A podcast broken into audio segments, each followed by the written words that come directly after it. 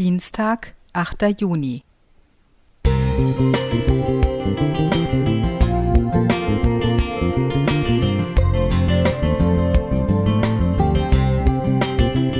Ein kleiner Lichtblick für den Tag.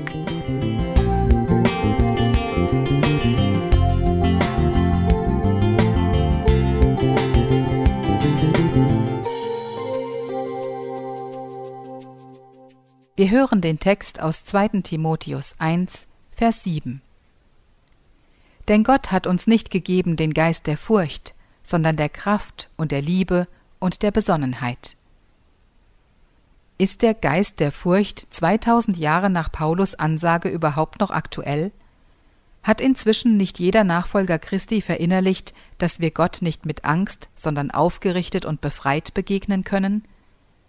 Meiner Erfahrung nach gibt es immer wieder Christen, die von großer Furcht getrieben sind, und damit meine ich nicht Ehrfurcht, sondern wirklich Angst. Dies zeigt sich zum Beispiel in überzogenem und verbissenem Streben nach Gehorsam. Das zu sehen tut mir weh, weil es keineswegs Gottes Wille für uns ist. Noch viel mehr nehme ich wahr, dass Christen ihren Geist der Kraft präsentieren, immer Stärke zeigen und den guten Kampf kämpfen, auf den ersten Blick bewundere ich Menschen, die zum Beispiel großen Missionseifer zeigen, aber als Dauerzustand kann solche Anspannung wohl kaum gesund sein. Meine Überlegungen zu diesem Text führen mich tatsächlich in eine ganz andere Richtung. Ich verstehe Kraft, Liebe und Besonnenheit hier als gemeinsam auftretendes Trio oder bildlich gesprochen als Pflöcke eines dreieckigen Feldes, innerhalb dessen sich mein Leben abspielt. Schön, wenn ich genau in der Mitte dieses Dreiecks stehe, in der gleichen Entfernung zu jeder dieser Eigenschaften.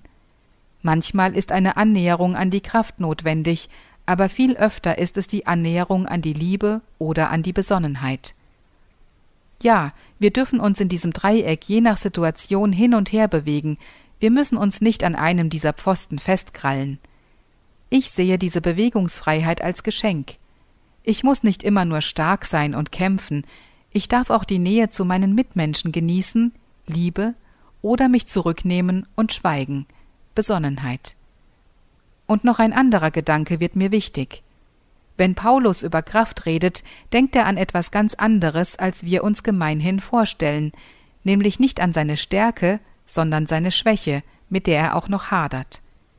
Das klingt zunächst paradox, wird dann aber in einer der schönsten Zusicherungen aufgelöst, die Gott uns gegeben hat.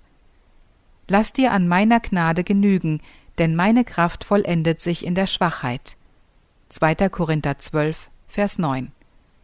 Gott ist es, der uns stark, liebevoll und besonnen sein lässt. Hab Dank dafür, Herr. André Zander Musik